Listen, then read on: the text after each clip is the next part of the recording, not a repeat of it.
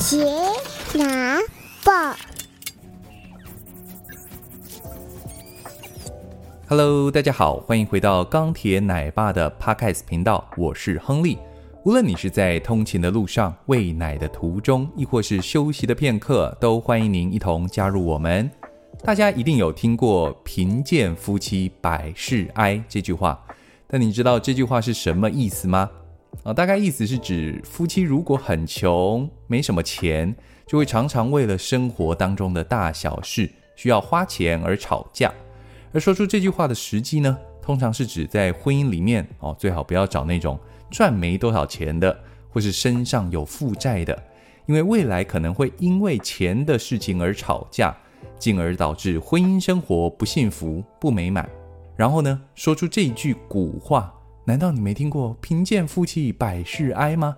好像自古夫妻就有遇到这样的经验了。难道你还要重蹈覆辙吗？OK，wait a minute，这句话根本不是这个意思啊。“贫贱夫妻百事哀”这句话出自唐代的诗人元稹。哦，没听过这个人的话，你就理解为他就是跟白居易同时期的这个诗人就好了。他呢，因为聪明有才，科举考试考上了之后就当了官，娶了名门家的女儿当太太。哦，太太叫做韦从。哦，这时候元稹二十四岁，而他的太太韦从二十岁。但是呢，元稹虽然有才，但是锋芒太露，急着想要建言改革，结果就被利益团体盯上，就被贬到偏乡去当小官。偏乡小官当然是没什么钱了。但是呢，他的太太却愿意随他吃苦。无奈的是，他的太太在二十七岁的时候就因病而死。哦，元稹非常非常难过，写了三首一组的七言律诗，叫做《遣悲怀》，哦，来悼念他的妻子。贫贱夫妻百事哀，就是出自第二首。我来念一下给大家听：昔日戏言身后意，今朝都到眼前来。衣裳已湿行看尽，针线犹存未忍开。尚想旧情怜婢仆，也曾因梦送钱财。诚知此恨人人有，贫贱夫妻百事哀。我用白话文解释给大家听，意思是当年我们开玩笑的讲着死后的事情，今天都成沉痛的回忆飘到眼前来。你生前的衣服眼看就要施舍送完了，只有针线盒我还舍不得打开。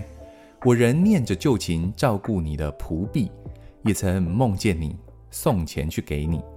夫妻死别虽然是世间难免，但对于同贫贱共患难的夫妻来说，一旦永别是更为悲痛难受的。这首诗呢，是在歌颂纪念他与妻子之间的感情。好，在太太死后仍然难以放下。虽然他知道生离死别在所难免，但因为他们曾经一起经历过贫贱困苦，哦，他的太太并没有因为他生活不富裕而离开他，反而是跟他一起共患难，哦，以至于他更难接受太太的死。看到什么都想起太太，不由得悲从中来。诚知此恨人人有，贫贱夫妻百事哀。如何？很令人感动吧？夫妻之间的感情不因落魄穷苦而变质，反而因为一起经历过而升华成更深刻的爱。而这个爱没有利益交换，没有价值算计，只求无悔的付出，这是爱的本质，也是爱的纯粹。哦，所以我们在结婚典礼上面，主持人会问我们：无论生老病死，无论贫富贵贱，你都愿意和他在一起吗？我愿意。哇！结果在婚姻生活中，真遇到了钱的事情，就开始考验结婚誓言了。哦，小到生活费，你应该要多负担一点啦；大到房子头期款是我付的，为什么要登记在你的名下啦？哦，这是现代版变质的贫贱夫妻百事哀，闻起来铜臭味有点重呢。所以我说，别被资本主义给绑架了。我们整个社会把金钱放在太前面的位置了。找工作，哪家公司的 offer 给的最好，就去哪一家。找老公首要条件就是有车有房。我们以为物质条件满足了，我们就会过得很幸福。殊不知，工作虽然有钱很多，但是时间很少。你常常加班到很晚，连跟另外一半吃饭都很难。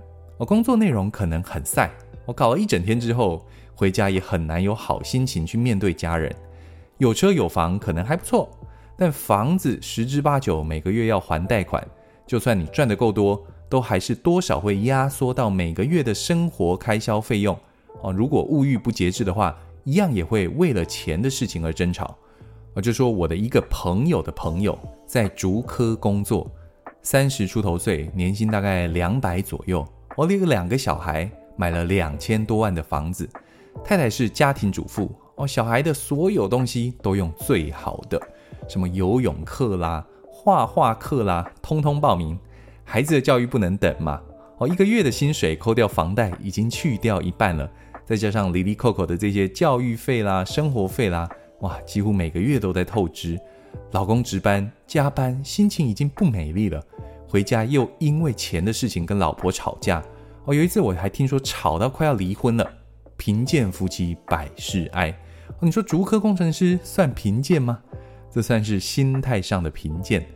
养孩子养到独立自主，总共要花六百万，没那么多钱，所以就干脆别生了。贫贱夫妻百事哀，是这样吗？哦，这个一样也是心态上的贫贱，被资本主义绑架了而不自知。在去掉所有的财富之后，才是一个人的真正价值。哦，你不需要用一卡十万的名牌包去证明你的价值，也不需要去追求月入五十万去证明你的价值。同样的，我也不需要非得用米其林三星的餐厅来证明我爱你。哦，只要有爱，路边的卤肉饭也可以吃得津津有味。家里整理干净的小蜗居，胜过用一堆名牌家电堆积在家里面却杂乱无章的豪宅。只有从资本主义的意识形态里面走出来，你才能看清贫贱的假象。举个例子，我们家大女儿有一次在游泳池遇到一个比她大半年的姐姐，哦，这个姐姐正在上游泳课，教练正在设法让她下水，然后鼓励她正确的踢脚就可以往前游喽。与此同时，我们家女儿已经在旁边暴游一波了，这个姐姐还没有游五公尺。